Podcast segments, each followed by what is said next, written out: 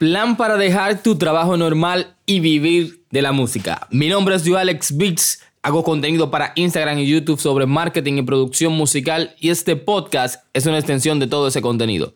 Así que, comencemos. ¡Va!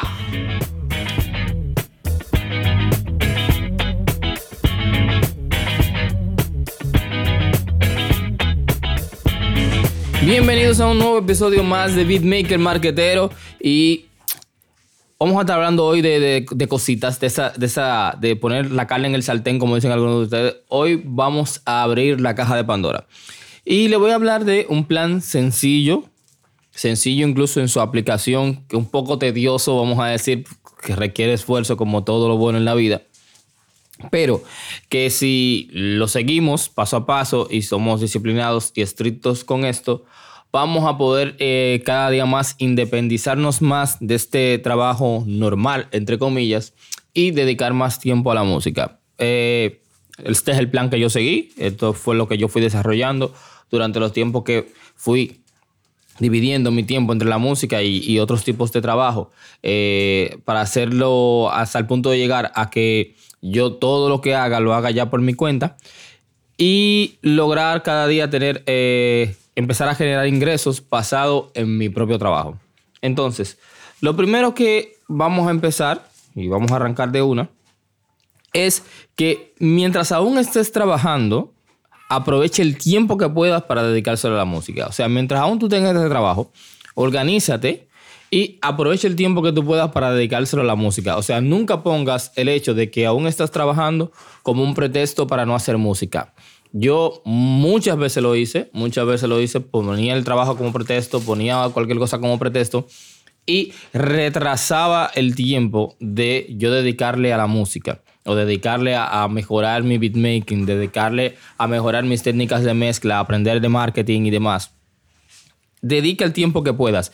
Si lo que puedes son 30 eh, minutos al día o una hora cada dos días o solamente puedes dedicar eh, unas horas los fines de semana, agéndate, haz una cita con tu música para, esos, para ese día que puedas, ese tiempo que puedas apartar, haz una cita con tu música y dedícalo única y exclusivamente a eso. Eh, verás que según vas aumentando esas destrezas, vas aumentando tus habilidades, vas aprendiendo cada vez más de estas cosas, esto te va a ir ayudando a avanzar más y cada vez poder ir dedicando más tiempo. Podrás ir apartando más tiempo, ya que vas a ver ciertos resultados de la música y eso te va a permitir, te va a permitir en cierto modo justificar el tener más tiempo para ella, el poder apartar más tiempo para ella. Lo segundo, luego de que has dedicado este tiempo para aprender y todas estas cosas, eh, lo segundo que te recomiendo es que trabajes en tu branding y que, que trabajes en tu branding, en tu marca personal que empieces a, mostrar la mejor imagen de ti, no tan solo en las redes sociales, sino también cuando tienes contacto con los artistas. Empieza a hablar con ellos, empieza a mostrar eh, tu marca como debe proyectarse, o sea, proyecta tu marca de la manera correcta. Para los que no saben qué es branding, básicamente es como tú manejar tu marca, llevar tu, tu, eh, tu nombre como beatmaker, como productor, como si se tratara de una empresa. En nuestro episodio anterior explicamos este término un poco más a detalle, que si aún no lo has escuchado, date una vueltita por allá, que ahí lo explicamos más a detalle e inclusive explicamos algunos conceptos más. Entonces, lo tercero que te recomendaría que hagas es que desarrolles una estrategia de marketing de contenido. ¿Y por qué específicamente de marketing de contenido? Es que nosotros como beatmakers estamos en un nicho hiper mega competido. O sea, tenemos muchísima competencia. Muchísima gente peleando por el mismo grupo de personas, aparentemente. Pero lo que va a hacer que a nosotros lleguen de entre ese montón vayan llegando hacia nosotros las personas correctas, es tener una buena estrategia de marketing de contenido, que es que nosotros empecemos a crear contenido que sea de valor, sea de interés hacia el nicho de personas a las que nosotros queremos alcanzar, el grupo de personas que nosotros queremos tener como clientes, empezamos a crear contenido orientado a ese tipo de personas para que esas personas empiecen a formar parte de nuestra comunidad. Esta estrategia la podemos aplicar tanto en YouTube, la podemos aplicar en Instagram, en Facebook, en Twitter, en las redes sociales en las que nosotros eh, hayamos identificado que nuestro público objetivo, nuestra buyer persona, se encuentra presente.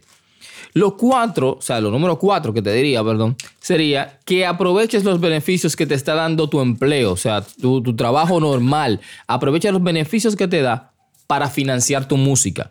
O sea, actualmente tu música no te está dejando ingresos o no te está dejando los ingresos necesarios para tu vivir 100% de ella. Pues aprovecha que tu trabajo normal te deja unos ingresos más o menos estables y aprovecha eso para entonces tú financiar tu música, eh, comprar cursos, formarte, ir a talleres, ya sean presenciales, online, eh, comprar equipos que realmente necesites, no porque se vean bonitos en la mesa. Eh, créeme, todos pasamos por ahí, por llenar la mesa de equipos con un viaje de equipos y al final dando cuenta que solamente usábamos dos de todos los que estaban en la mesa. Así que comprar los equipos necesarios, formarte, procurar em, en todo el sentido de la palabra, que ese financiamiento que tu trabajo normal te está dando sea aprovechado para tu crecimiento personal como productor musical, pero también como persona. O sea, no solamente léete libros de marketing, no solamente léete libros de producción musical o, cursos de, producción musical y, y demás, sino que también yo te recomendaría que trates también de leer, visitar blogs sobre eh, crecimiento personal, mentalidad y este tipo de cosas, para que también tú mismo, también como persona, estés creciendo, también tú mismo te estés desarrollando, porque es un punto súper importante. Y el punto número 5 va muy relacionado con este, y es que aprovechate y fórmate. O sea, aprovecha y fórmate y estudia para mejorar todas tus áreas débiles. Eh, fórmate para mejorar en todas tus áreas débiles. Y en este punto, es en el punto en que yo siempre recomiendo eh, tener un mentor.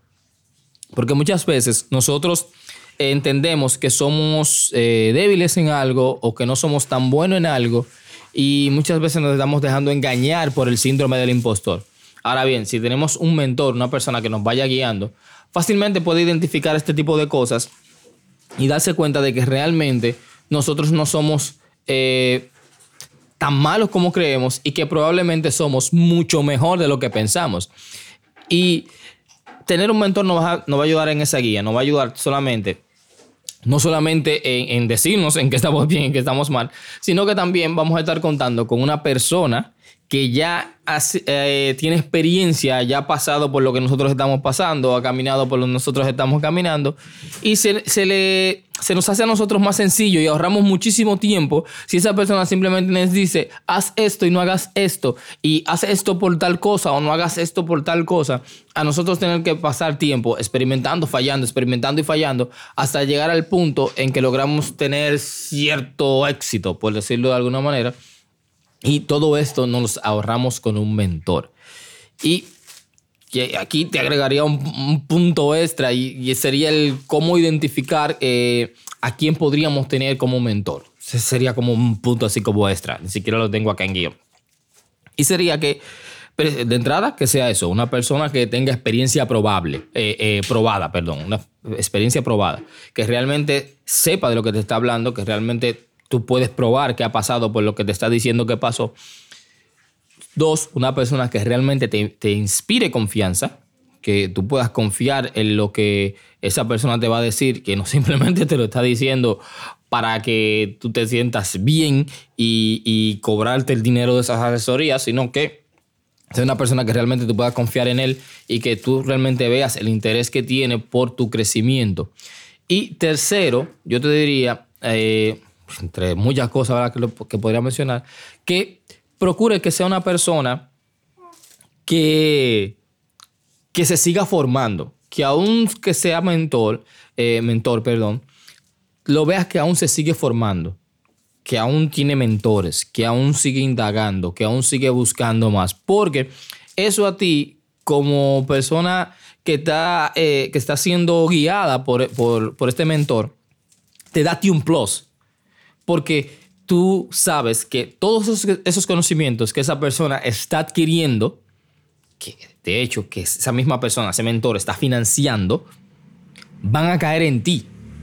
Porque todo este conocimiento que él tome, que él agarre, que él, que él aprenda, que él adquiera, también lo va a llevar hacia ti. Y, y entonces también hay como que hay otra ventajita más. ¿Sale? Entonces, vamos recapitulando. Número uno, mientras aún estás trabajando, organízate, prepara un calendario, optimiza tu tiempo y saca el tiempo que puedas para dedicar a la música. Una hora, media hora, dos horas, el tiempo que tú puedas para dedicar a la música. Pero bloqueate ese tiempo y dedícaselo a full.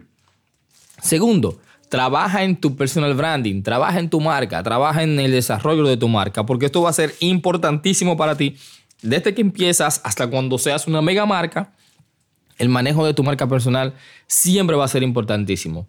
Número tres, desarrolla una estrategia de marketing de contenido que te ayude a ti a atraer a los clientes que realmente resuenan contigo, los que realmente eh, van a valorar tu trabajo, los que realmente van a disfrutar de los instrumentales que estás haciendo, que realmente se van a identificar con la visión que tú como beatmaker, como productor tienes sobre el negocio, sobre la industria, sobre lo que tú quieres proyectar en tu música. Y esto también te va a ayudar el tener una, estrategia de marketing de contenido que atraiga a las personas que realmente eh, tú quieres tener a tu lado, la persona con la que tú quieras, realmente quieres trabajar. Número cuatro, aprovecha todos los beneficios que te está dando tu empleo normal, tu trabajo normal, para entonces financiar tu música.